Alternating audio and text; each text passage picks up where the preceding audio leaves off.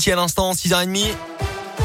Dans un instant, Elton John, Dualipa, Colder, c'est la Minute Éco de Jean-Baptiste Giraud, la météo de cette nouvelle semaine et l'actu 100% local. C'est le journal complet de ce 22 novembre en Auvergne. C'est avec vous, Colin Code, bonjour. Bonjour Alexis, bonjour à tous. Et à la une de l'actualité aujourd'hui, le Clermont Foot craque encore. Nouvelle défaite hier après-midi face à Nice, à domicile au Montpied de Buzyn. Et les hommes de Pascal Gastien ont pourtant ouvert le score par Florent Augier à la 17e minute avant de se faire rejoindre au score en deuxième période, puis même dépassé par les Niçois en quelques minutes seulement. C'était en fin de rencontre. Nos Auvergnats n'ont gagné qu'un seul de leurs 11 derniers matchs. Ils sont désormais 18e et barragistes ce matin. La 14e journée de Ligue 1 qui s'est clôturée hier soir par une nouvelle scène de violence à Lyon, cette fois-ci dans le choc entre l'OL et l'OM. À la quatrième minute, Dimitri Payet, joueur marseillais, a été touché par une bouteille d'eau lancée des tribunes alors qu'il s'apprêtait à tirer un corner. Match est définitivement interrompu par les autorités. Une heure et demie plus tard, l'OL risque de grosses sanctions. La commission de discipline de la Ligue de foot professionnelle doit d'ailleurs se réunir en urgence aujourd'hui. Dans le reste de l'actualité en Auvergne, trois trafiquants de drogue condamnés à trois ans de prison avec du sursis.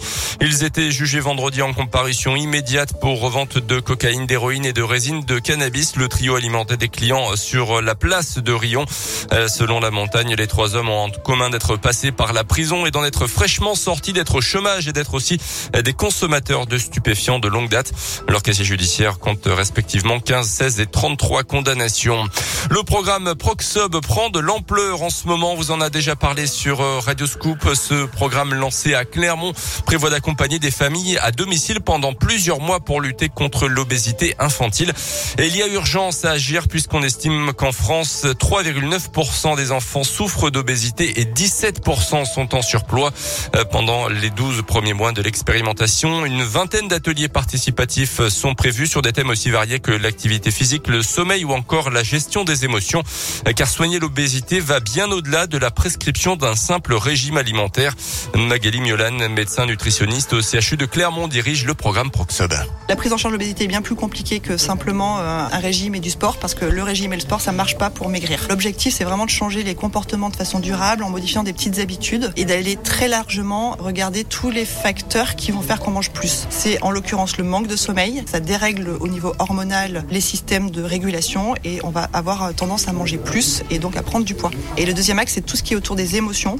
Quand on a des émotions fortes, négatives, on va être euh, attiré par des produits sucrés et gras parce qu'on sait que ça euh, permet d'avoir des sécrétions d'hormones cérébrales qui vont être apaisantes. Et grâce à des financements supplémentaires, de nouvelles familles vont pouvoir intégrer le programme dans le Puy-de-Dôme, l'Allier, la Haute-Loire, la Loire, la Drôme et l'Ardèche. En tout, 300 familles vont être accompagnées sur les cinq prochaines années. Pour plus de renseignements, rendez-vous sur notre site internet radioscoop.com.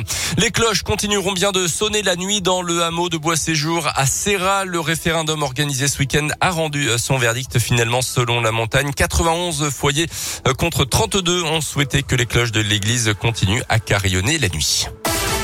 Retour au sport et cette fois-ci sans fausse note avec l'exploit ce week-end du nageur Théo Curin, amputé des quatre membres et accompagné de deux autres nageurs. Il a bouclé ce week-end la longue, très longue traversée à la nage du lac Titicaca en Amérique du Sud. Un lac à 3800 mètres d'altitude, un périple de 122 km en 10 jours en tirant un radeau de plusieurs centaines de kilos. Bravo à lui, bravo à eux.